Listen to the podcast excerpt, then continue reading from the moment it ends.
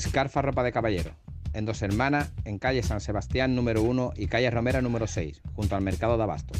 Más de 40 años vistiendo al hombre. Sastrería, vestir, sport, casual y complemento.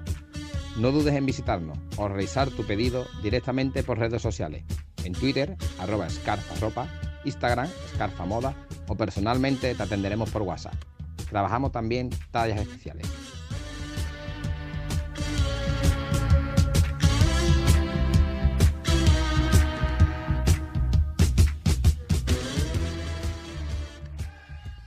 Asociación Cultural Bética Triana Verde. ¿Quieres disfrutar de un lugar que respira en verde y blanco? Ven y haz de socio. Estamos en calle San Vicente de Paul, número 13, Triana.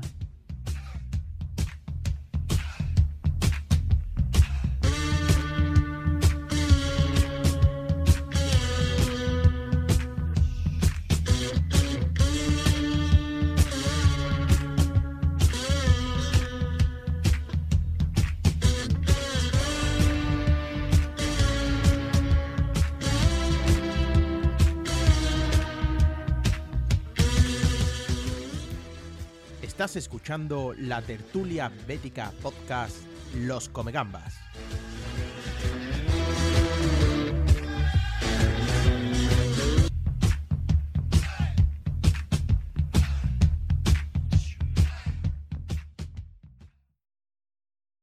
Muy buenas a todos.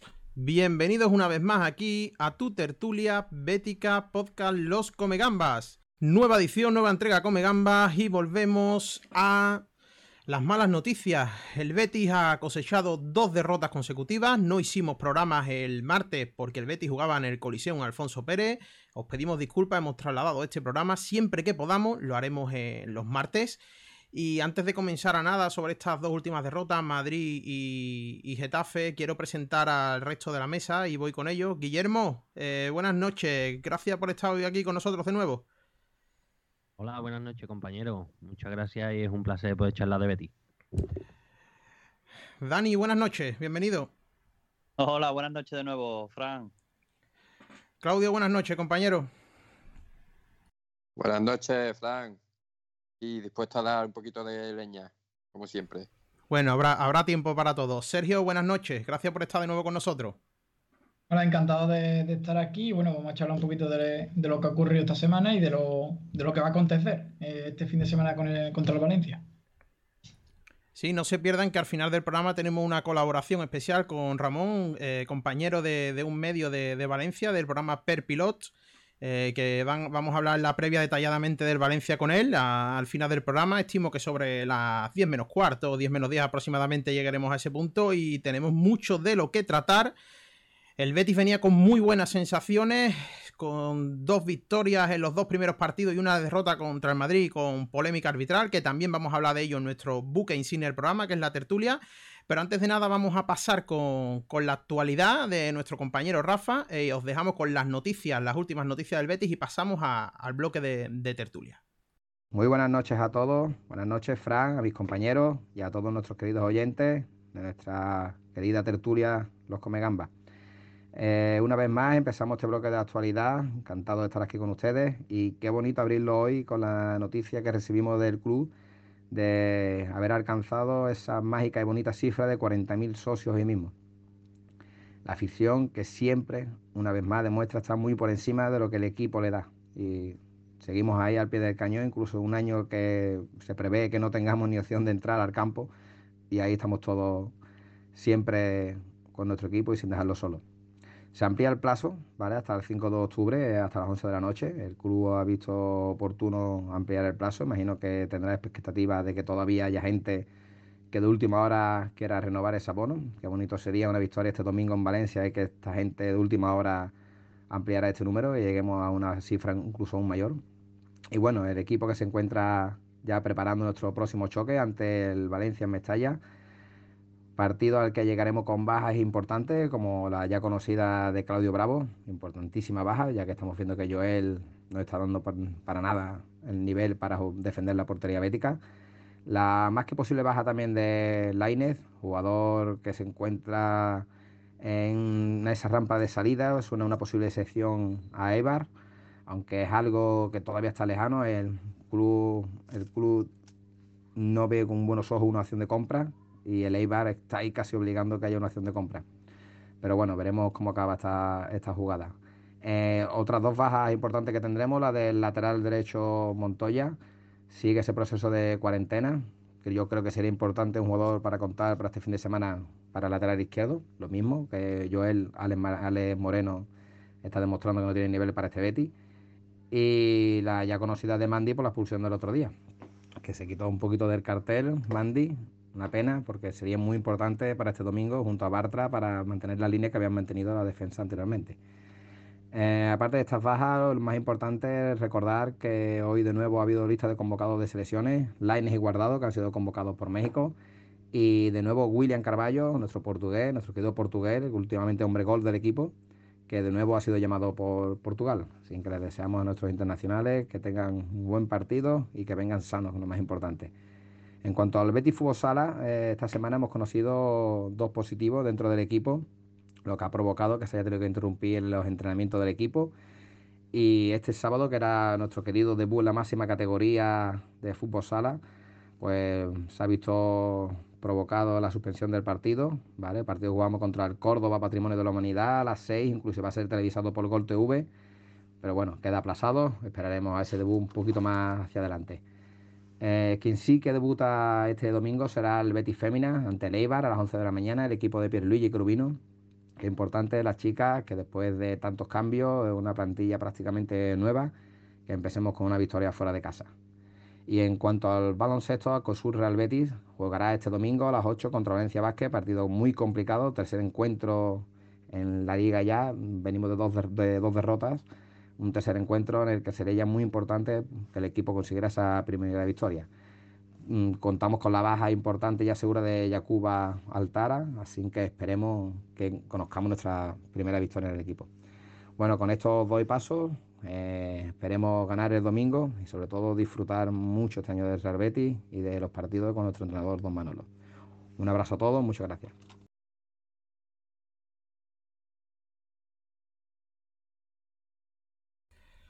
Pues nada, esta ha sido la actualidad del compañero Rafa y vamos a meternos en materia. Eh, veníamos con muy buenas sensaciones, como he repetido en la cabecera del programa, muy buenas sensaciones. Un Betis de Pellegrini que había conseguido darle esa consistencia en defensa al equipo. Veníamos de dos victorias, una derrota con polémica que también lo vamos a tratar y detenidamente, sobre todo el tema de los expedientes abiertos a Joel y Pellegrini tranquilamente luego nuestro compañero Claudio nos va a informar un poco del tema del código disciplinario y legalmente y jurídicamente cómo, cómo puede afectar al Betis y cuáles son los pasos a tomar. Pero ya digo, para introducir un poco el debate, eh, veníamos de muy buenas sensaciones eh, y el partido contra Getafe eh, nos ha matado.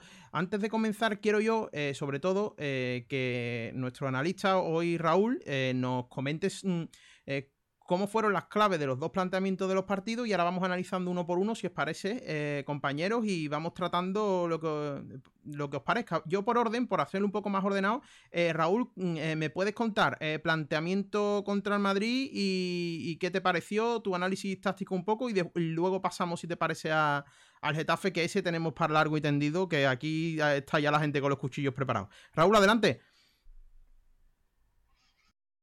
Todo lo primero. Bueno, pues eh, el partido contra el Real Madrid, eh, el planteamiento táctico de Pellegrini fue intentar anular al Madrid a través de tener la posesión nosotros. Y bueno, por norma general en, el partido, mm, la cosa salió bastante bien, ¿no? Bueno, ya luego entraremos en, lo demás, pero eh, sobre todo el principio de la segunda parte, los primeros 15-20 minutos, se vio un buen, muy buen Betis, bajo mi punto de vista, muy fluido más vertical de lo que estábamos acostumbrados. Y ese partido, pues bueno, eh, Pellegrini, como digo, planteó la victoria o el intento de la victoria a través de la pelota. Eh, evidentemente, cuanto menos posesión tenga el Real Madrid, más fácil es poder intentar ganarle. Pero bueno, hubo ciertos, ciertos factores, mm, más que hablar de análisis táctico en esta ocasión, pues que no permitieron que el Betis ganara. El resto de la mesa, eh, me gustaría empezar primero por el, partido del Madrid en este caso. Eh, ¿Qué os pareció el juego del equipo y si mm, estáis contentos con el rendimiento de los jugadores? Quien quiera ir entrando y ya luego pasamos al partido del Getafe, si os parece, que en ese ya hablaremos largo y tendido. Pues yo, compañero, si queréis, me, estreno. Eh, a mí, personalmente, el partido del Real Madrid me pareció bastante, bastante interesante, pero bastante interesante. Me gustó muchísimo el planteamiento. Me gustó muchísimo cómo el Betis se repuso al gol inicial del Real Madrid a los 15 minutos, que al descanso nos fuimos ganando 2-1. Me gustó ese Betis valiente, ese Betis que, que, creo que estamos deseando ver los béticos. Me pareció algo espectacular. Y creo que, bueno, por no desviar el tema, creo que si no es por los colegiados, em, yo creo que el Betis no pierde el partido. A lo mejor lo empata, pero no pierde el partido, bajo mi punto de vista. Yo creo que el Betis, el planteamiento de, Pellegrini, como habéis comentado, fue bueno. Yo creo que le dio la oportunidad y confió en Tony Sanabria, que no estuvo eh, acertado y tuvo una ocasión en la primera parte que pudo haber puesto ese empate a uno antes de que después lo, lo hiciese eh, a Isamandi. Y creo que el Betis supo competirle eh, como los últimos años al Real Madrid, a un equipo que no le teme, es un equipo que siempre le ataca por fuera o por dentro, viendo dependiendo de cómo se repliegue el conjunto de Zinedine y bueno, pues la primera parte estuvo bastante intenso, ese gol de, en la primera mitad, en el minuto 14 Fede Valverde, pues bueno, se pudo, eh, se pudo contraponer eh, muy rápidamente, en solo 20 minutos consiguió darle la vuelta con dos goles, con el de Isamandi que comentaba y con el de William. Y creo que después el cambio que hizo el Real Madrid, el de meter a, Isco por Odegar, pues le dio una, una nueva, un nuevo fluye al equipo de, de Zinedine y creo que, bueno, ya después se desencadenó tanto eh, actuaciones arbitrales como fallos de, Emerson en, las marcas y de Alex Moreno, que no estuvo nada bien. Después Joel, pues yo creo que se podía haber pedido un poquito más. Y creo que, bueno, el Betis compitió bastante bien, cosa contraria que lo que pasó ante el, ante el Getafe, que si quiere ya lo comento también, que bueno, pues el Betis salió del primer momento, eh, pues como siempre le pasa ante el Getafe, eh, salió muy, eh, salió bastante bien, tuvo ocasiones, empezó controlando el juego, pero cayó el primer gol por un fallo en la marca de, de Alex Moreno, que se quedó más, más atrasado de la línea defensiva, y el Betis ya no consiguió conseguir crear el juego porque el equipo de Bordalás sabe muy bien replegarse atrás con esa doble línea de de laterales y creo que, bueno, pues el Getafe hizo su partido, eh, imposibilitó que el Betis crease juego y bueno, pues eh, la primera parte fue un desastre con ese 3-0 y ya no pudo hacer eh, casi nada a Pellegrini, que me dio oportunidades, por ejemplo, a Aitor Rival, a Paula Cucú y bueno, también metió a Loren, pero no pudieron hacer nada. Yo creo que el partido ante el Madrid, pues yo, por ejemplo, le daría un 8, ahora después lo debatimos, y ante el Getafe le daría un 4, pero bueno, ahora la tertulia ya más en profundidad, pues podemos debatir sobre ello. Eh, Raúl, para, que la audiencia no se nos líe un poco, hazme también el análisis táctico del partido de Getafe y ya charlamos en la tertulia los dos partidos, vamos hablando ordenadamente como podamos de los dos y ya pasamos luego a la polémica que ahí te, tendremos gana todos.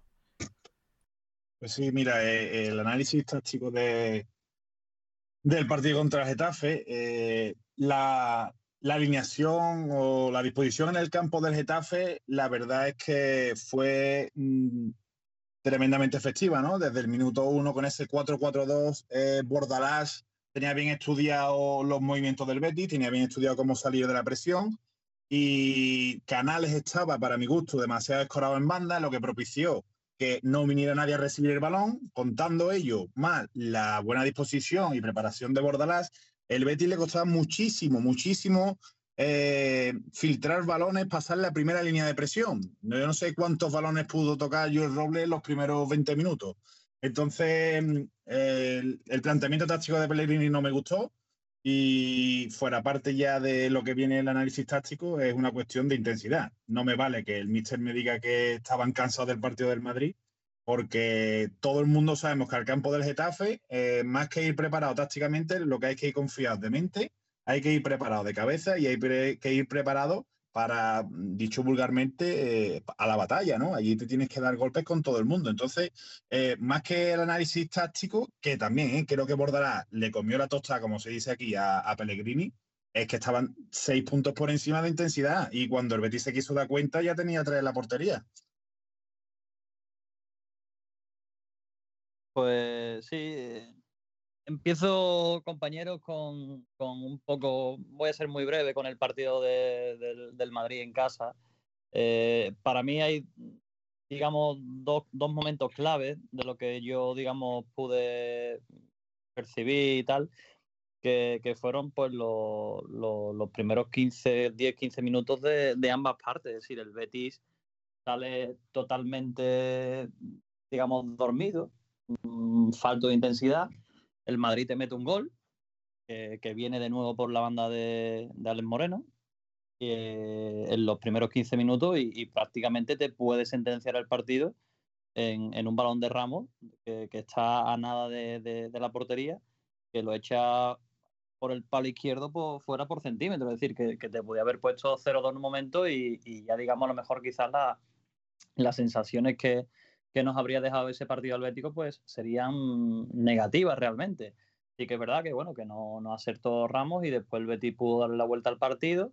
Y bueno, ya después no, me voy a, adentrar en lo demás porque bueno, ya después viene un poco todo, es decir, una expulsión, eh, un penalti, claro, ya se te pone todo en contra. Y, y, es muy difícil, como bien dijo nuestro míster, ganarle al Madrid contra, contra el VAR, los árbitros y todo eso. Y bueno, y contra el Getafe tampoco me quiero extender mucho porque la primera parte eh, no, la pude, no la pude ver. Eh, y, lo que vi ya, pues cuando pude empezar a ver el partido, vi un 3-0 y, ya pues vi todo lo demás. Es decir, el, el, Betis en la segunda parte, el partido en la segunda parte prácticamente no tuvo nada de nada. Y, entiendo que en la primera parte, pues la, la, falta de intensidad contra un Getafe que siempre, siempre, siempre te gana en intensidad y en todo, pues no se puede consentir.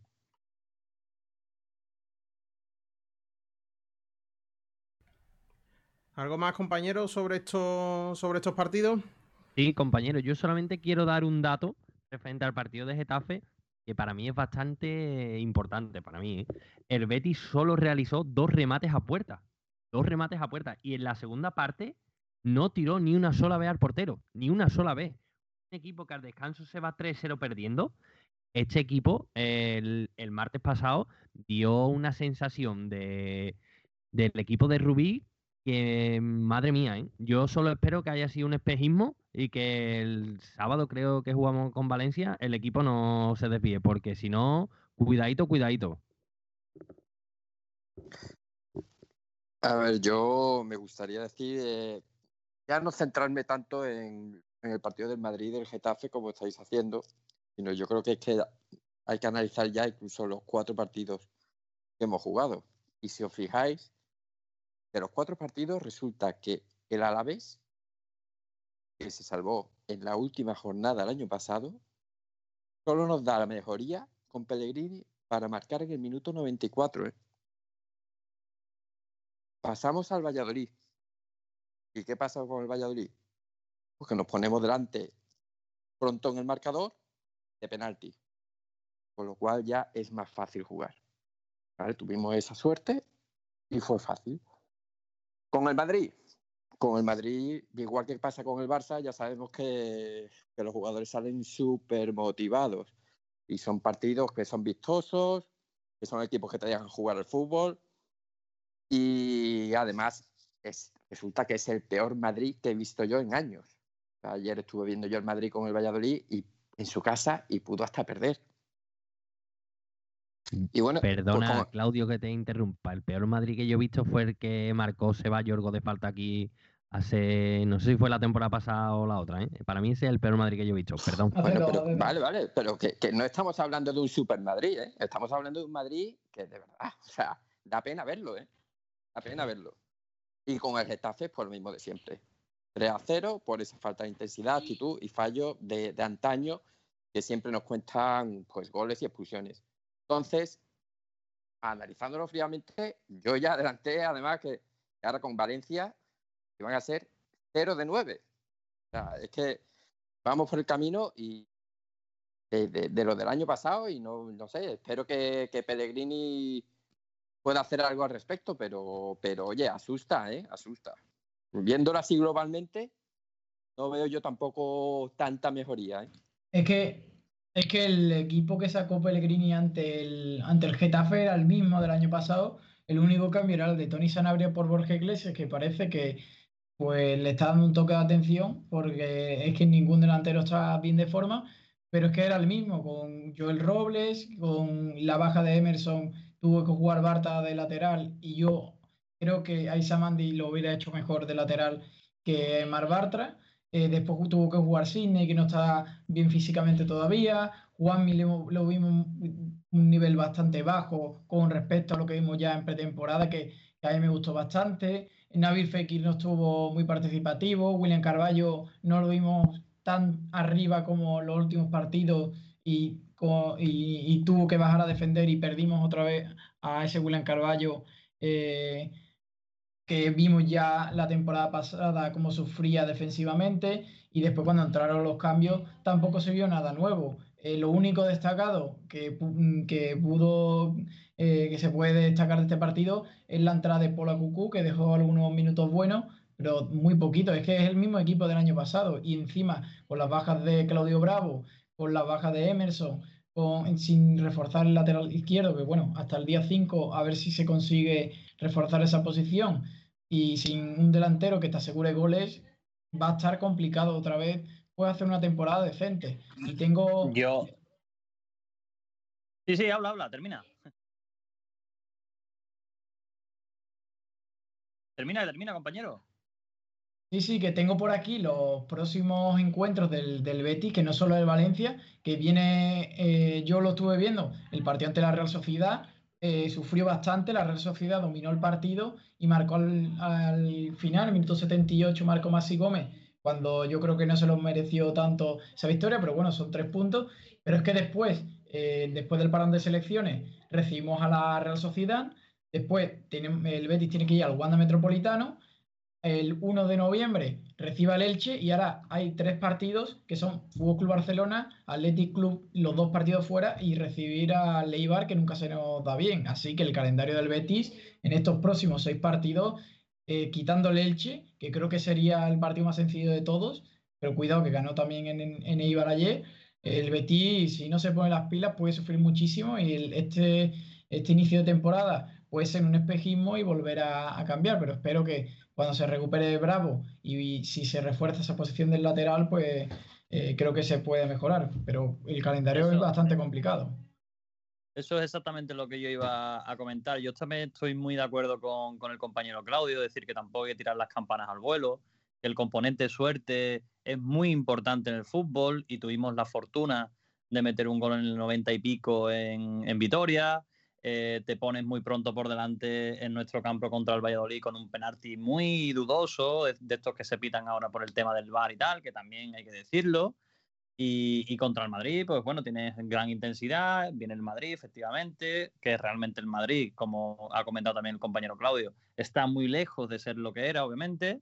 Se le puede competir perfectamente al Madrid de, de día de hoy y se le puede ganar muy claramente, las cosas como son.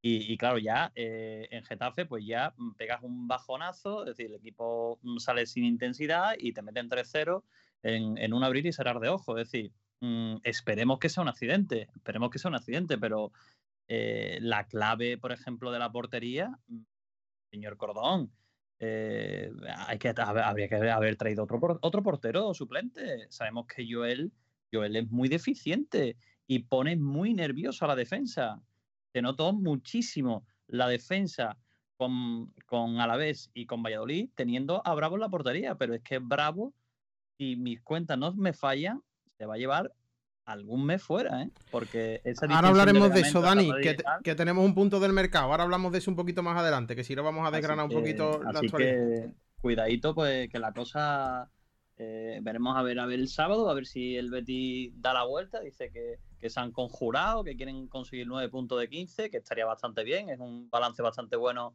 en las primeras cinco jornadas de liga, pero eh, hay que jugarlo, hay que jugarlo, ¿eh?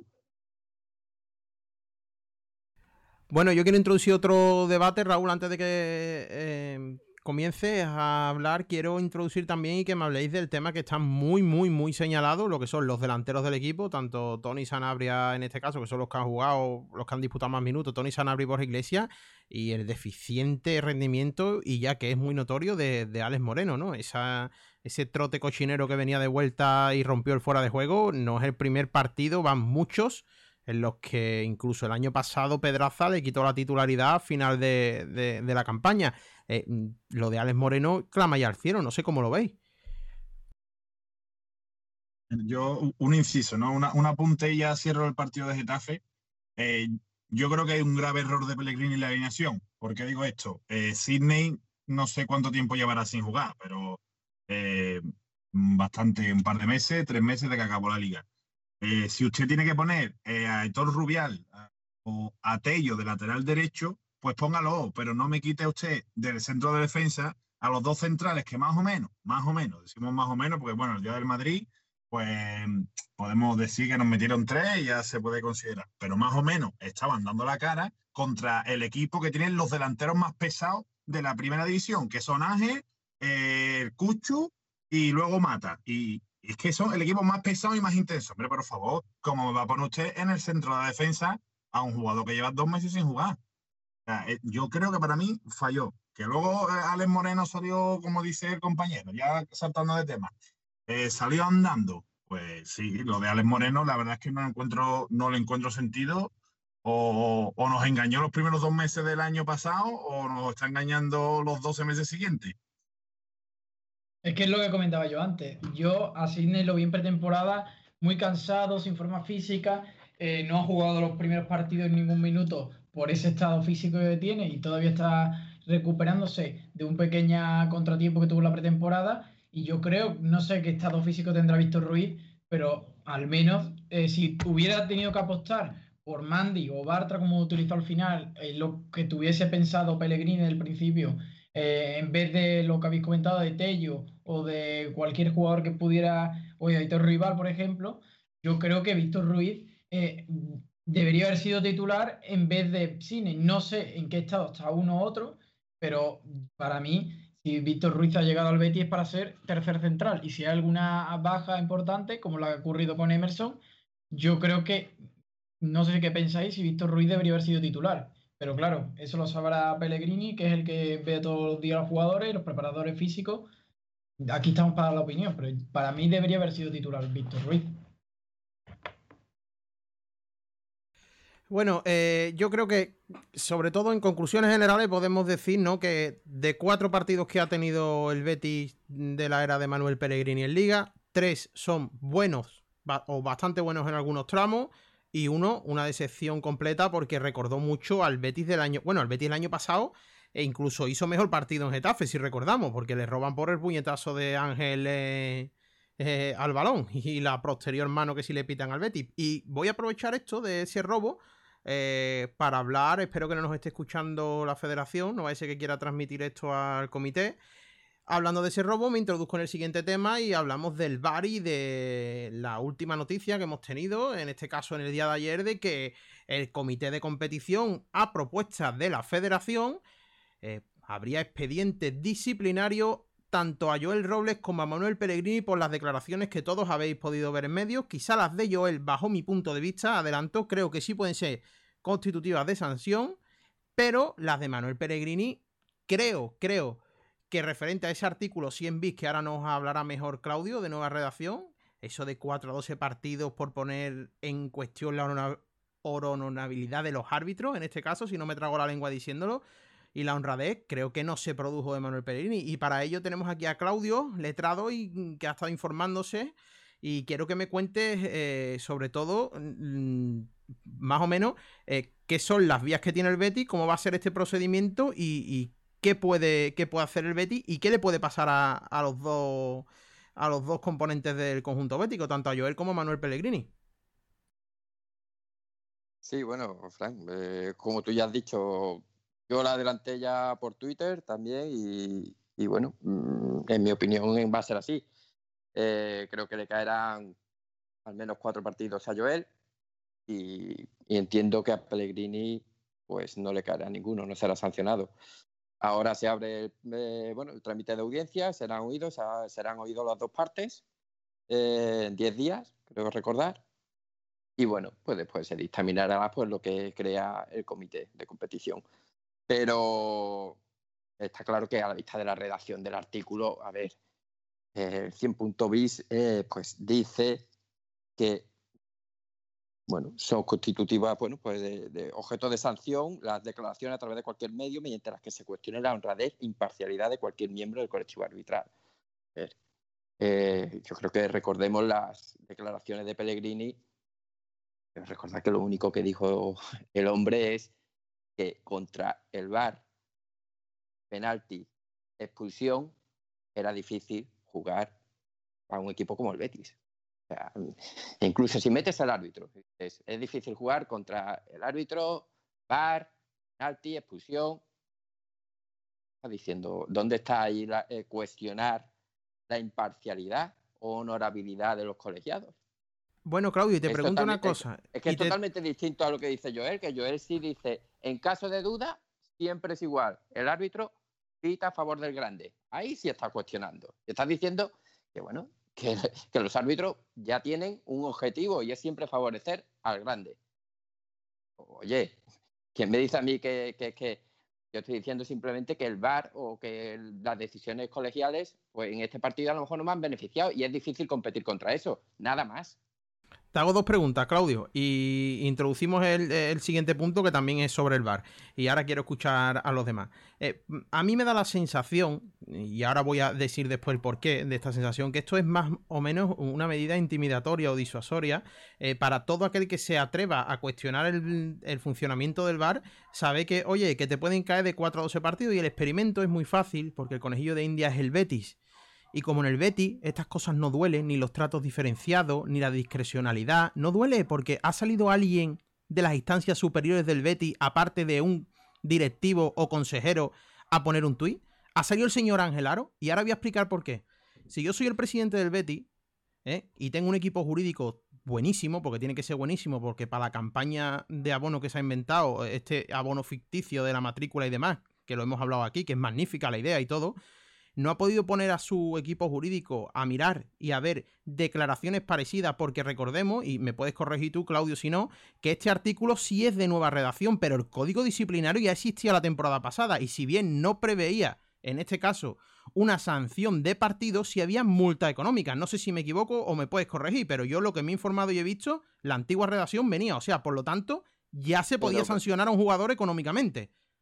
Sí, pero bueno, la diferencia del año pasado a este año es, eh, es que habla, a ver, el año pasado lo que estaba recogido era la, eh, el menosprecio, insulto, menosprecio, desconsideración al árbitro.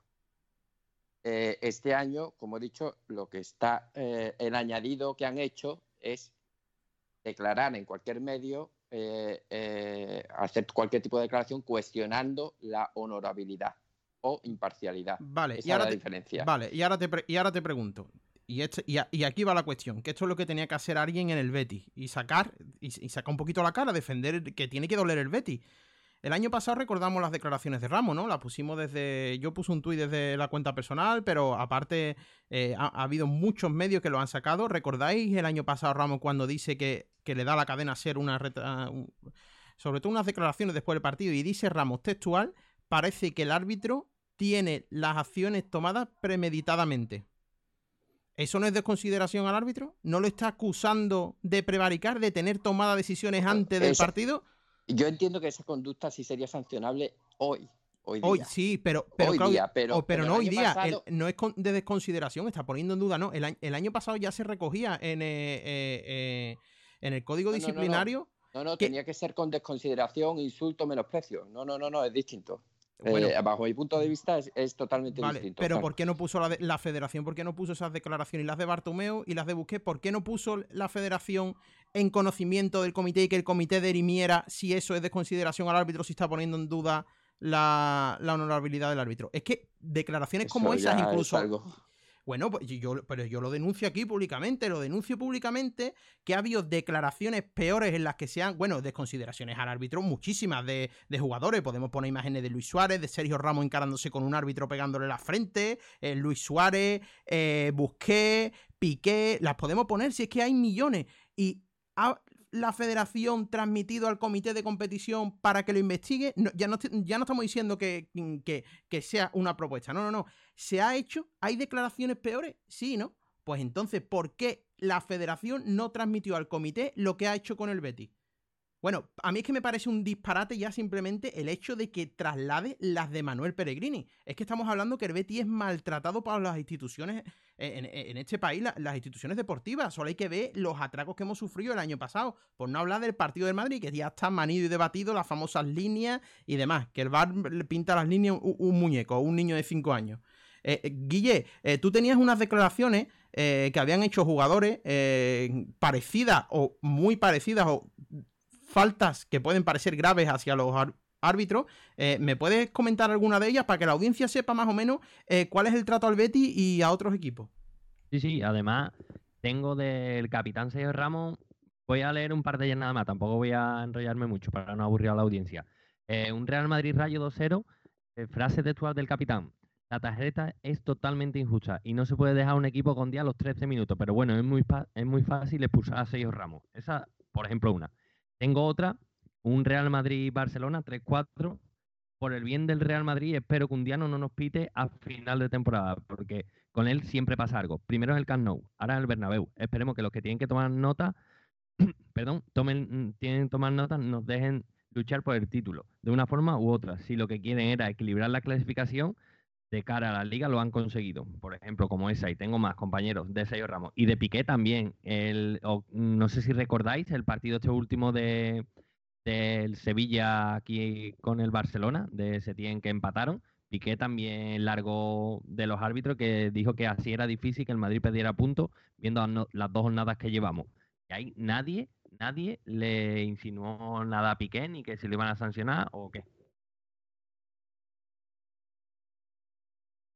Mira, yo mm, sobre este tema estoy de acuerdo con ustedes, ¿no? Eh, pero sobre lo que decía Fran, de por qué a Betis sí y a otros no, pues mira, te hago un, un, símil, ¿no? Eh, cuando nosotros estábamos en el colegio, siempre estaba el típico gallito, ¿no? Eh, el más güey de la clase, que estaba siempre vacilándole a los más calladitos, a, a, los más, ¿cómo se denomina por aquí? A los más pollos de la clase, ¿no? No se iba a ir contra otro que midiera como él o que fuera igual de gallito que él. Pues esto es igual. El problema es que la directiva del Real Betis Balompié es inexistente, pero es inexistente para lo bueno eh, y solo salen, bueno, desde que ha salido Catalán, que no salga más, por favor, porque desde que ha salido el Betis no ha vuelto a ganar. Y en vez de salir, como ha dicho el compañero, y defender que las palabras de su técnico y el robo, porque fue un atraco lo del Real Madrid, pues se calla y la gente en la federación dice, esta gente que no me van a protestar y que no va a tener repercusión, pues aquí hago yo la prueba, aviso a todo el mundo de que el que levante la voz, de 4 a 12 partidos, y ya está, experimento completado y ya tiene a todo el mundo calmado. Y por cierto, yo no creo ni creeré nunca en la honradez y profesionalidad de los árbitros. Eso por supuesto, y para eso tenemos la libertad de expresión. Artículo 20 de la Constitución. Así que yo digo ahora una cosa, la federación son uno y lo digo así de claro. Y ya está, y me quedo tan ancho. Pero, bueno, eh, yo lanzo una pregunta. Eh, mm, en el Real Betis Balompié se vota a la federación para que salgan los actuales dirigentes, ¿no? Sí, sí, el Betis. No interesa, ¿no? A lo mejor es que no interesa sacar la cabeza porque encima de todo a ver si va a ser peor remedio que la enfermedad, que no lo sé, ¿eh? El Betis ha votado a favor tanto de Rubiales como del señor Tebas en la liga. Entonces, ¿de qué nos queremos quejar? ¿Nos han complejado? ¿Nos ha complejado? ¿Cómo nos ha complejado? y, nuestro, presidente, en vez de tener allí voz y mando, se ha retirado de la federación del cargo que tenía y se ha venido de la federación. Ahora, ¿cómo se queja? ¿Por, por Skype, como nosotros? ¿Por WhatsApp? ¿Por una carta? Además, ahora que creo que va a entrar un compañero de Valencia, le podemos preguntarme qué le parecen también cómo están los árbitros con ellos. Bueno, pero tan difícil es salir una rueda de prensa y decir el Betis rompe relaciones con la federación hasta que no se quite el expediente a Manuel Peregrini porque esto en ningún momento es motivo de sanción y porque ha habido casos peores en los que ni ha sido propuesta de sanción. ¿El, Betis no puede hacer eso? es que yo eso, Fran, yo tampoco lo entiendo. Yo entiendo que, que una institución como el Betis, por ejemplo, eh, no tenga que estar continuamente dando comunicados ni nada de eso. Pero es que esto no viene de ahora, es decir, que, que el, maltrato, porque realmente existe un maltrato, lo que no sé si es premeditado o no, ¿vale? Existe un maltrato al Betis real desde el año pasado, incluso ya se vio eh, el, domingo pasado o el sábado pasado con el, con el Real Madrid. Es decir, que, que, esto es algo que, que, se ve, por lo tanto, nadie saca la cara por el Betis, es decir, lo, el, el director deportivo, el vicepresidente, el presidente, no pueden dar la cara o emitir un comunicado público en el que, en el que esto se, se, se, se, saca a la luz, o al menos los árbitros cuando le piten al Betty, pues tengan más consideración, oye, que si me equivoco, que voy a estar en el disparadero, que voy a estar en el, en el, en el, en el, en el eh, digamos, en el agujero de, no sé, que por lo menos que tengan un poco de, de respeto, de temor, de que si le pitan mal al Betty o hay alguna decisión así un poco un tanto dudosa, por lo menos que eso lo hagan mirar. Pero es que si no hay ningún tipo de presión, es imposible. Es imposible. Por lo tanto, mm, no, no, no, no, tienen tiempo, Dani, con sus empresas, eh, no tienen tiempo para dedicarse al Betty. Y ya está. Y eso es una realidad y es lo único que les importa. Y yo lo digo públicamente. Y, y yo, bueno, y, y, yo voy a, voy a decir algo en plan un poco con, con humor y demás pero que lo, lo, digo tal y como lo siento. Es decir, a Manuel Pellegrino no le van a echar, creo espero, ningún partido. Pero ojalá le echen a Joel cuatro, no, doce. Es que yo no quiero a Joel Robles en mi equipo titular, porque es una auténtica calamidad de portero. Eso es culpa del entrenador. Nuestra, encuesta, nuestra encuesta, nuestra encuesta en Twitter, ¿no? Que ha ganado, la encuesta Come Gamba que pusimos ha ganado de por vida. La sanción a, a Joel ha sido de por vida. Bueno, eh, chicos, si no tenéis nada más que añadir, vamos a pasar a la previa que sí, nos está esperando. Yo lo sí. único, un inciso, Frank, es simplemente que, que bueno, que, que, sí, que nos han cogido como conejillos de indias, estamos de acuerdo en eso, pero que hay que distinguir ¿eh? de este año, esta temporada, que es cuando entra en vigor esa modificación el código disciplinario a lo anterior. ¿eh? Vamos a ver de ahora, de aquí en adelante, las declaraciones que se producen, insinuaciones que hay con el colectivo arbitral y las medidas que se toman al respecto. Entonces, ahí ya hablaremos con más propiedad. Ahora debatir lo que ha pasado hace dos temporadas, tres temporadas y eso, hombre, creo que puede estar a lo mejor un poco fuera de contexto porque en realidad no estaba recogido por ese artículo, que es tan además interpretable, por decirlo de alguna forma. ¿Vale? Bueno, pues nos vamos a la previa del Valencia Betis el próximo sábado y tengo aquí con nosotros a Ramón. Ramón, buenas noches. Buenas noches. ¿Qué tal? Encantado de saludarte, Ramón. Igualmente, Francisco, y un placer estar aquí con vosotros. No sé si me se escucha bien. Sí, sí, perfectamente. Que, hombre, que el, el, estoy encantado de tenerte aquí porque tuve la suerte de participar en el programa de que tienen Ramón en Valencia sobre, sobre el equipo valenciano, sobre el conjunto Che, eh, per pilots. Y fui invitado para hablar del derby, mala suerte porque me tocó hablar con un sevillista, pero bueno, es lo que toca. Y en estos casos que además nos habían ganado hacía poco. Pero bueno, eh, queremos charlar contigo sobre la previa de lo que es el próximo partido del Betis. El Betis viene con una derrota, dolorosa derrota con muy mala imagen, y ustedes con una gran victoria en Anoeta, con gol de Masi Gómez. ¿Cómo llega este Valencia para el partido del sábado? Pues sí, sí, mira, la verdad que llegamos con, con mejores, mejores, mejores sensaciones de la que esperábamos en un principio, porque la verdad que el Valencia no ha empezado bien este año. Sinceramente, tiene más puntos de los que merece. Y después de empezar remontando en el derby valenciano contra el Levante, en una primera parte muy mala del equipo, una segunda mejor, pues el Valencia en Vigo no apareció y fue un partido muy flojo. Y contra el Huesca en casa, un recién ascendido, donde pensábamos que, que el equipo se iba a ver otra cara, un equipo que iba a buscar al rival, que iba a llevar el peso de partido y a crear ocasiones y, por supuesto, a, a, ganar, pues tuvimos otra gran decepción donde el Valencia no solo no ganó, sino que mereció perder. Y claro, llega esa cuarta jornada en un ambiente tan convulso, donde no hay fichajes, donde el equipo hay que recordar la, los seis titulares que ha perdido contra una Real Sociedad que viene haciendo un gran juego con los Oyarzábal, Silva, Isaac, bueno, todo ese elenco de grandes jugadores y mira, cuando menos lo esperas, el Valencia hizo un partido muy serio y jugó sus armas y en un contraataque pues marcó 0-1, supo sufrir. No como vosotros que estaréis un poquitín enfadados con el VAR, nosotros tuvimos suerte en el VAR en el minuto 95 y mira, tres puntos que de verdad no esperábamos. Tal vez el resultado más justo fuese un empate, pero sí, sí, llegamos con moral a, ese partido del sábado. Bueno, nosotros ya no se nos ha quitado el cabreo con el y ahora lo tenemos con el equipo, porque la actuación del otro día en el colisión Alfonso Pérez, el Betty ni salió del vestuario. Pero bueno, eh, Ramón, eh, te presento al resto de mis compañeros. Está Sergio, está Claudio, Dani, Raúl, Guillermo, eh, no se me olvide nadie. Si queréis hacerle alguna pregunta acerca del próximo partido del Valencia a Ramón, que está aquí con nosotros, aprovechamos y charlamos un poquito más con alguien que sabe más que nosotros del conjunto Che. Y yo, a mí me gustaría comenzar eh, y me gustaría hacerle una pregunta al compañero. Si, si Javi Gracia ya, digamos, tiene un, un once tipo en, en, sus, en sus alineaciones y si más o menos nos podrías decir por dónde van a ir los tiros de, la alineación que sacará el, técnico el, próximo sábado.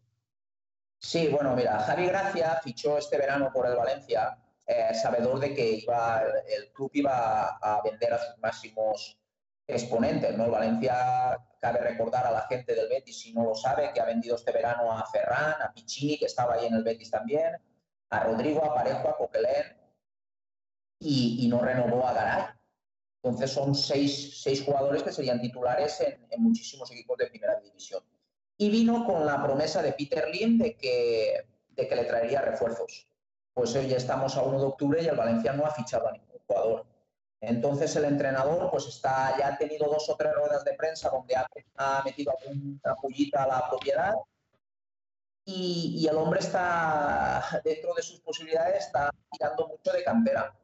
El otro día el Valencia en Anoeta sale con cinco jugadores sub-21 y, dentro de eso pues está intentando, está intentando crear un, eh, un, bloque a expensas de que el señor de Singapur y Méndez, que son los dos que mandan en el Valencia, pues le traigan algo.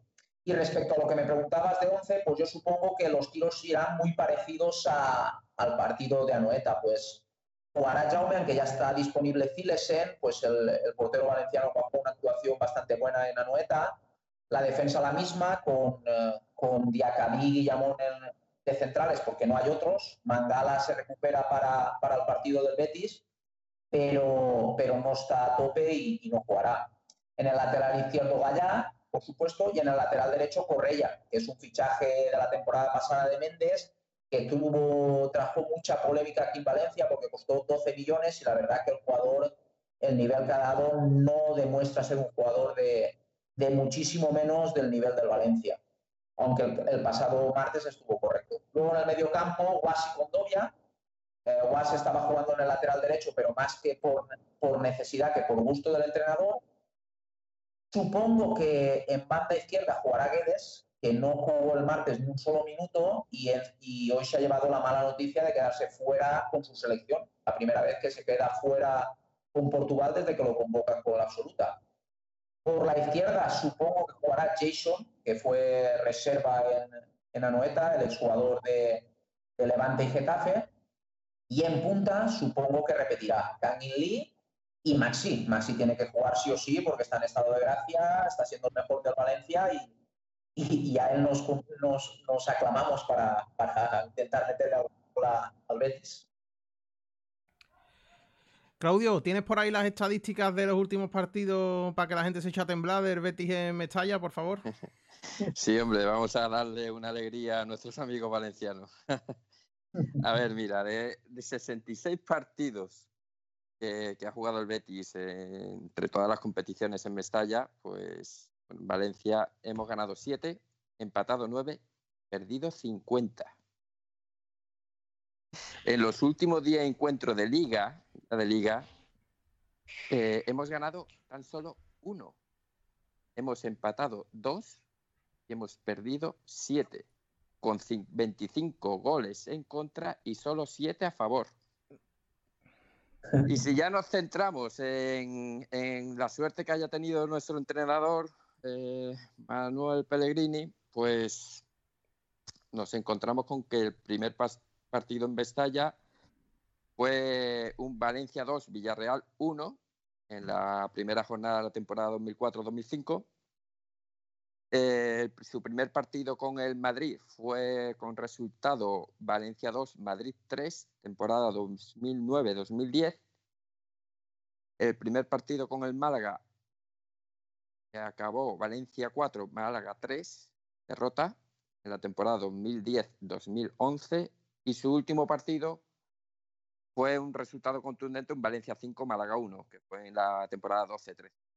En total, nueve partidos con tres victorias, dos empates y cuatro derrotas. Es decir, que ahí es donde lo único los béticos nos podemos agarrar un poquito, que está la cosa un poquito más igualada, 50-50 casi. Ramón estará súper contento, ¿no? Porque, vamos, te acabamos de dar la alegría del siglo, ¿no? Vamos, no, yo es que recuerdo ver ganar a Betis solo una vez me estalla con la edad que tengo, vamos, solo una vez. Sí, y yo que soy un poquito mayor, también solo recuerdo una vez que es eh, hace cuatro o cinco años con el gol de Rubén Castro a ultimísima hora. 2016 fue, en 2016. Sí, 2016, 2016. Sí, Valencia empezó con cuatro derrotas de Paco y Estarán y bueno, la temporada fue bastante, bastante dura. Sí, tengo que decir que lo sabía, sé que el Betis es un rival que se le da bien al Valencia, también el año pasado pues tuvimos, bueno, el anterior, la semifinal de Copa, no haga sangre tampoco, Ramón. No, no, no.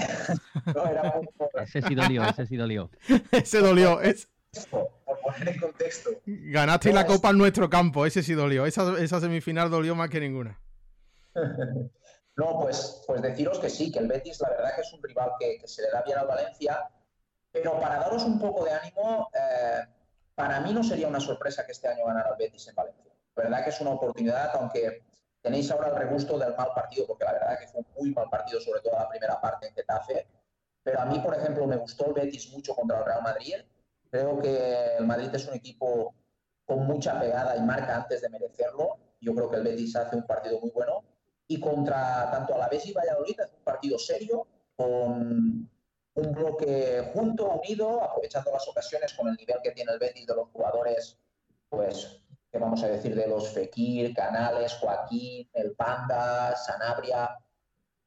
Me gustó, me gustó ese Betis y yo creo que lo veremos en Mestalla más ese Betis que el día del Getafe. Por eso, no, no, para mí no sería una sorpresa una victoria del Betis. Creo que es un buen año para que el, el Betis gane en Valencia. Te pregunto, Ramón, eh, el Betis, claro, ahora, ahora mismo los Béticos estamos, como pasamos tan mal el año pasado, ¿no? Fue tan malo que no sabemos si lo de Getafe es un accidente o mm, digamos que nos tenemos que dar con los tres partidos buenos restantes del Betis, ¿no? En este caso parece que Manuel Pellegrino ha dado la vuelta al equipo como un calcetín en menos de un mes. El Betis comenzó la pretemporada el 12 de agosto, ¿no? Y ya empezó a competir, parece bien, menos el partido de Getafe. Es cierto que pero yo creo más bien, eh, no sé si estarás de acuerdo conmigo, que creo que, a, equipos como el Betis, que mm, siempre quieren construir desde atrás y con la posesión y demás, un equipo que te presione tan arriba en la salida como el Getafe es lo que peor te puede venir para, competir. ¿El Valencia es ese tipo de equipos con Javi Gracia o qué tipo de, planteamiento hace?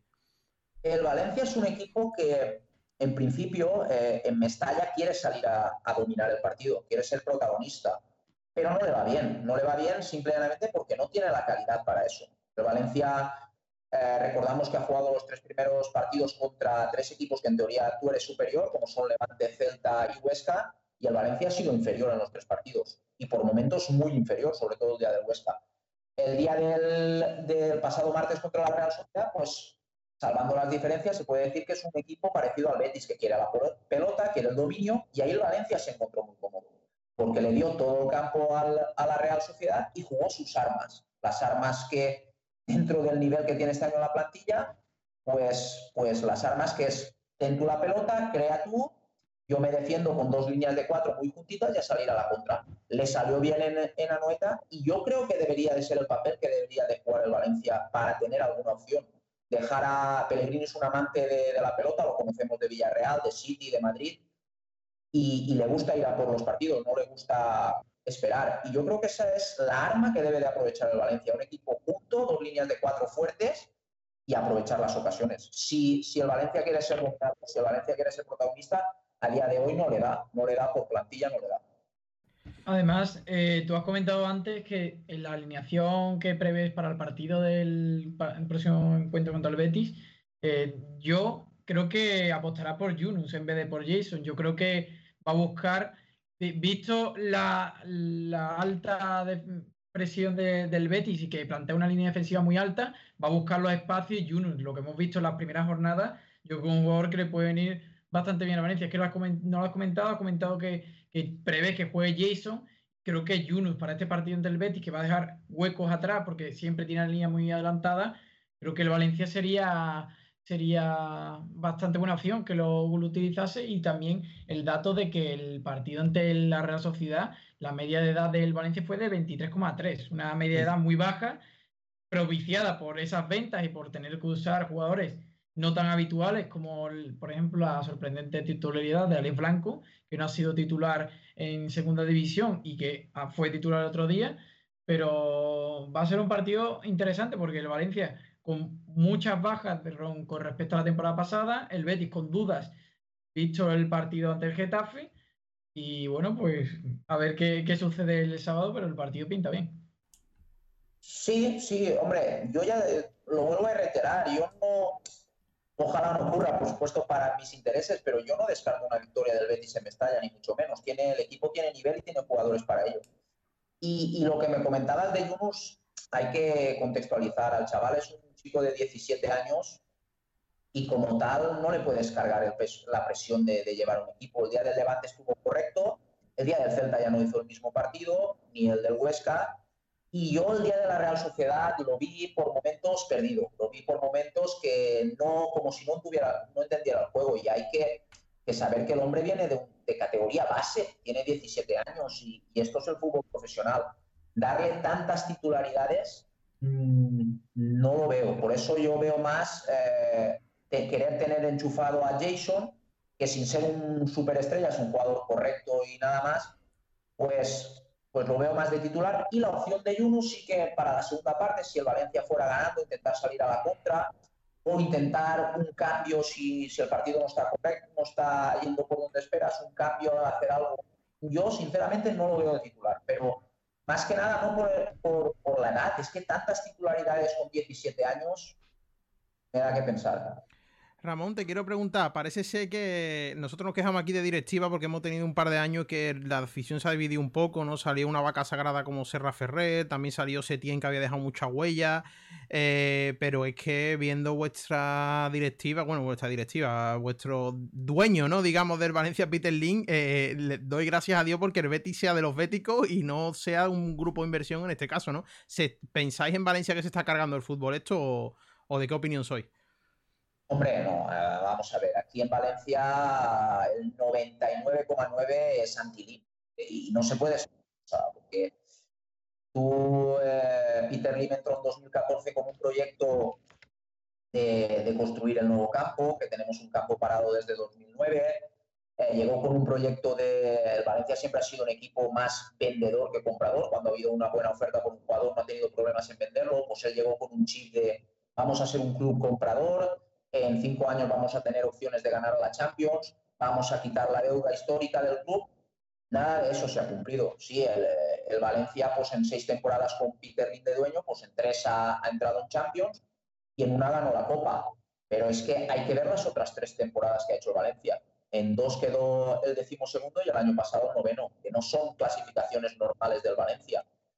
Y, y en dos de esas sufrió bastante para mantener la categoría. La verdad que hay un desgobierno total en el club, hay un presidente que es Anil Murti, impuesto por el, máximo accionista, que es, podemos decir sin, miedo a equivocarnos, el peor presidente en la historia de Valencia, ha mandado callar a la afición, sus declaraciones son, son increíbles, son, son terribles, no hay ni un guiño a la afición, ni a la entidad, ni nada. Eh, ha destruido la peña de animación que tenemos aquí, que se llama Culpa Nord, la ha destruido. En Valencia no hay animación, bueno, ahora no hay público en ningún estadio, pero él se la cargó. Ha echado a la agrupación de peñas del club. ¿Y qué más te diría? Cada dos por tres saca fotos por Instagram que te crees que son fakes, sale con, con las famosas mascarillas, sale con la mascarilla del Valencia con el escudo al revés. En su cumpleaños sale con una tarta con el escudo del Valencia acuchillándola, que crees que es imposible. O sea, todos son mensajes de, autoritarismo, de aquí nosotros hemos venido, hemos puesto el dinero y aquí se hace lo que nosotros queramos.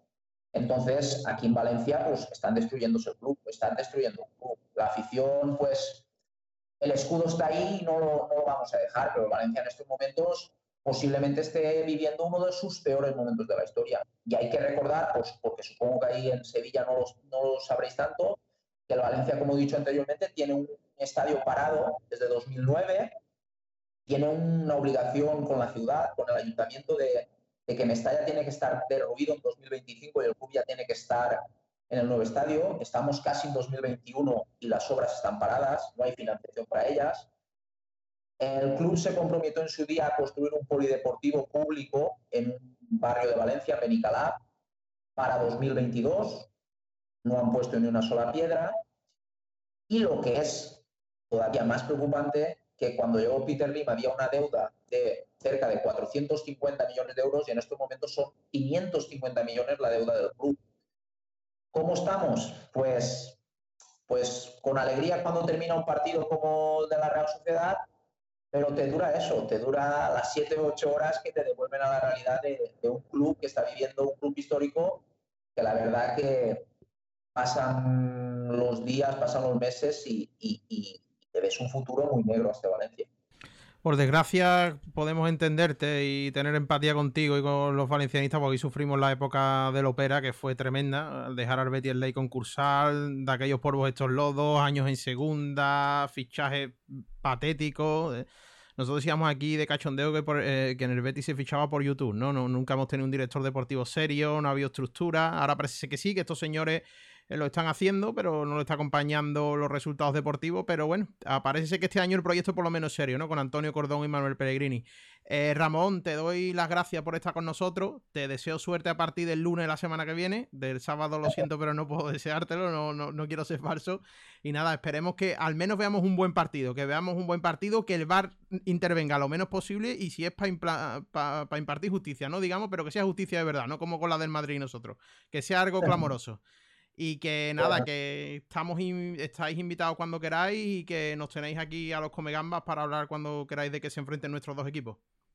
Pues nada, lo mismo, pues correcto, desearos, desearos suerte también a partir del lunes. Que un placer, que desde Perpilotes estamos abiertos para lo que queráis y hoy no ha podido entrar el director, Javi López, porque por motivos de trabajo, pero bueno, que siempre alguien del equipo a gusto para hablar de fútbol, para hablar con gente sana, gente divertida. Y nada, que gane el mejor. Pues nada, muchísimas gracias, Ramón. Nosotros nos quedamos un poquito más que tenemos que hablar del mercado del Betis. Muchas gracias. Un placer, hasta luego, buenas noches. Bueno, pues nos vamos con el último punto del día. En este caso, vamos al mercado del Betis Quedan apenas cuatro días para que se cierre el mercado, cierra el próximo 5 de octubre y como sabemos la plantilla tiene una serie de carencias, en este caso la portería que lo hemos hablado, ¿no? Yo el Robles, si no está bravo el Betis se echa a temblar, con también la lesión de larga duración de Dani Martín y también tenemos el tema del lateral izquierdo, no ha venido nadie, que esperemos que Cordón esté ahí que eh, con el teléfono ardiendo, ¿no? De llamada para intentar firmar un lateral izquierdo. Eh, las últimas noticias eh, que tengo eh, sobre el tema Jonathan Silva. Eh, he podido contactar con, gente cercana al Leganés en este caso y nos comentan que no ha habido ninguna oferta por parte del Betis al Leganés. Formal, lo vuelvo a repetir, no ha habido ninguna oferta por Jonathan Silva. Por lo tanto, esperemos noticias del mercado y quiero escucharos cuál creéis que debe ser una incorporación obligatoria o, si creéis que debe de venir alguien. Yo, eh, como comentaba antes, yo creo que el Betis está trabajando, como han adelantado ya algunos medios, está trabajando en la figura de Aaron Martín, el lateral del, del Mainz, el lateral de, de 23 años, que creo que eh, en el español pues no lo pudo demostrar mucho porque se fue muy joven a Alemania. En Alemania pues ha, ha tenido muy buenas temporadas, la del año pasado no estuvo a su mejor nivel, pero la anterior eh, sí lo vimos que un jugador muy ofensivo y que después defensivamente eh, cubre bastante bien la, sus virtudes y sabe potenciar bastante bien el, en ese uno contra uno. Y creo que eh, lo que le hace falta al Betis es eh, tener competencia ah, sobre Alex Moreno. Yo creo que el año pasado, cuando Alex Moreno estuvo a su mejor nivel, fue cuando Pedraza pues estuvo ya en momentos le quitó la, posición de titular, pero el Betis necesita eh, por lo menos tener competencia en cada puesto del juego. Si un jugador, ya lo vimos el año pasado con Joel Robles, pues no tiene competencia, no tiene un, jugador que le presione y un jugador que pueda quitarle la titularidad, el jugador está cómodo y el jugador, aunque haga un mal partido, sabe que va a seguir siendo titular. Yo creo que Aaron Martín podría venir eh, una cesión eh, con opción a compra, que es lo que se está barajando.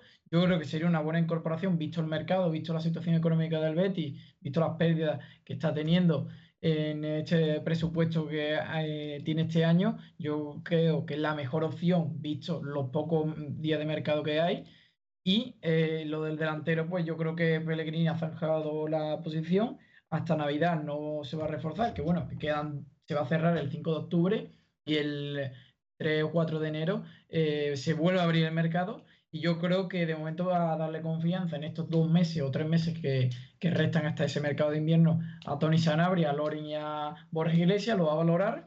Y si haya que hacer alguna incorporación, yo creo que ya en Navidad, eh, pues veremos eh, si ya cuando se pueda retomar el público, ver si, si a partir de esa fecha ya pueden haber ingresos desde aquí ya y puede haber. Sí, compañero, pero un segundo, perdona. Eh, Navidad lo tenemos muy lejos. Navidad ahora mismo no nos, perdón la palabra, ¿eh? no nos interesa. Lo que, lo que tenemos que buscar la solución es de aquí al día 5, que es que nos quedamos sin lateral izquierdo. Que necesitamos un lateral izquierdo que lo va demostrando. Portería también, pero como portería no podemos hacer nada, pues lateral izquierdo sí o sí. Lo que sí creo que discrepo un poco con el compañero Sergio, porque yo creo, ¿eh? según los recuerdos que tengo de Aarón, que puede ser un poco perfil um, Alex Moreno, ¿no? Sí, sí, es lo que he dicho. Pero yo creo que yo creo que, le, puede venir bien. Para Betis Jonathan Silva.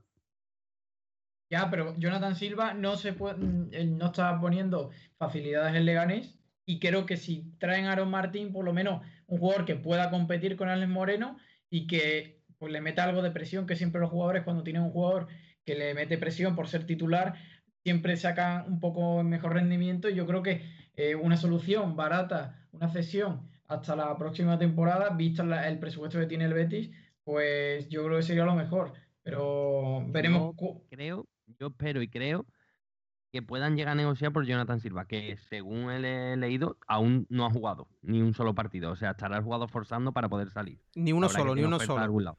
Es cierta la información. ¿no? ¿no? ninguno, ninguno. No ha llegado a jugar con él y está ah. negociando. Damos, de hecho, ya te digo, la información que manejo, que me fío 100% de ella, es que no ha habido oferta y que el Leganés está pidiendo mínimo 3 millones ahora mismo, más variables en torno a dos otros 2 o 3 millones el año que viene. O sea que estamos hablando de que el Betty.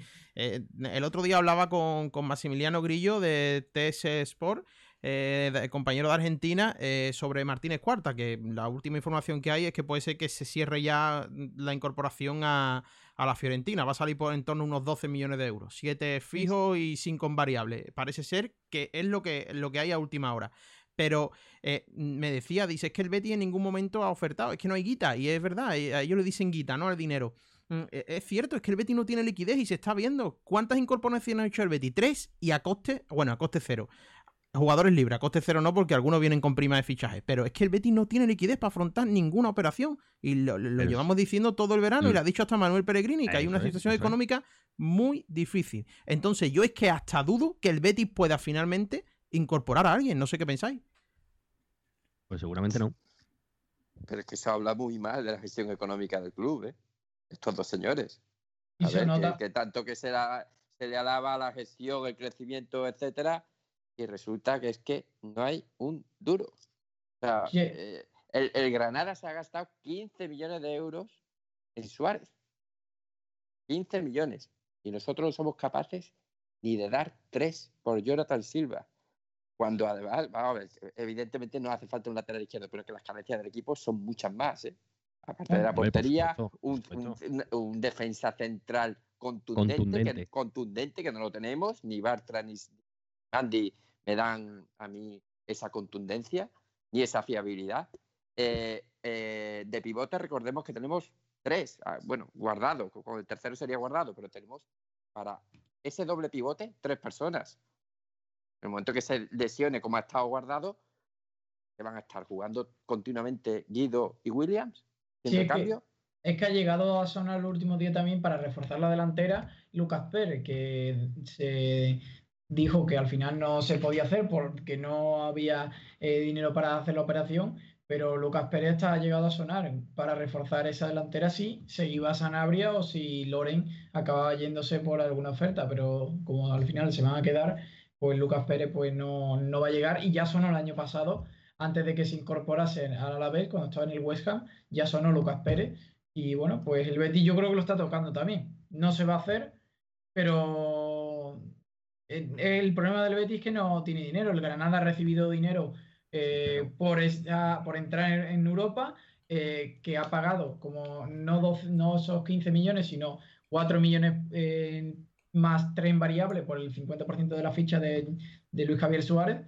Pero es que el Betis, sin entrar en Europa, pues ha recibido un poco de dinero. Es el mismo caso que le ha ocurrido al Valencia y el Valencia pues ha sido más drástica todavía esa salida del club y, y sin poder ni realizar ningún fichaje porque ha tenido, ha pasado de tres años competir en Europa a no quedar ni en Europa League y pues ha tenido que largar a muchos jugadores porque también tiene una deuda muy, muy grande. El Betis y el Valencia están en situaciones parecidas. ¿dónde- Que no, que no, que no nos confundamos. Que, la- que- que el problema de, de que en el club no haya un euro no es de que no hayamos entrado en Europa ¿eh? y que el Granada sí lo haya hecho. ¿eh? No nos confundamos, no es de eso.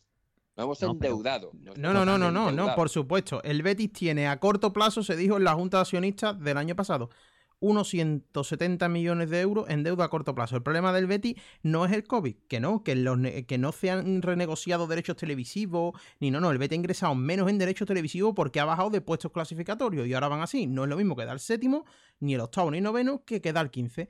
Y después el Betis lo que tiene es que el año pasado se gastó entre Fekir, Borja Iglesias, Alex Moreno y no sé si se me olvida alguien más, y Dani Martín cerca de 60 millones de euros Sí, y se han devaluado muchísimo. Y este año hay que hacer Dani- frente a pagos.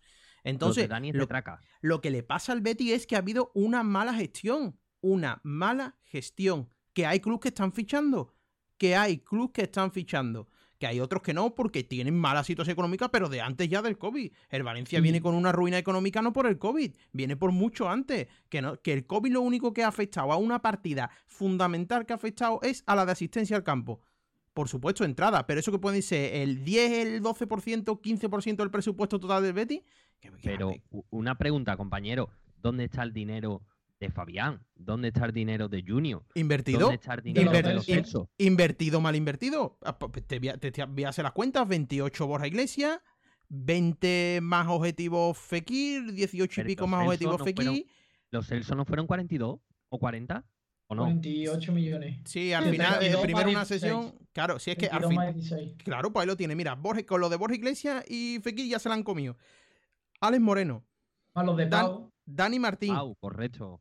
Claro, pero es que el Betis ya venía de antes de hacer fichajes la temporada pasada también. Claro, se pagó la opción de compra de al Laine. PSG por. Laine, Laine, 14 millones. Es que el problema es que el Betis ha devaluado mucho su plantilla y un, e- el activo más importante que tiene un club son sus jugadores. Y si sus jugadores se devalúan, el Betis pierde dinero. Bueno, es lo que y pasa. digo yo, ¿no le podríamos ofrecer al Leganés, por ejemplo, a Laine, cederlo, que se foguee allí y traen a Jonathan Silva pagando algo, si es que podemos pagar algo, y después con una opción de compra obligatoria o algo así? Es que creo, eso no se puede sé. proponer. Va- eh, mira, el la, yo- evaluación del mercado ¿no será este fin de semana. Sí, a Joel, a ver quién engaña a Joel. No lo querrá ni, ni un equipo de segunda vez. Pues lo, El- lo quería estar el Atlético de Madrid de suplente. Eso, Eso es no- mentira, eh, eso es no me humo, creo. Sergio, eso es humo, pero eso es incienso. Fíjate lo que te digo, pa- te lo voy a decir de manera, eso es incienso.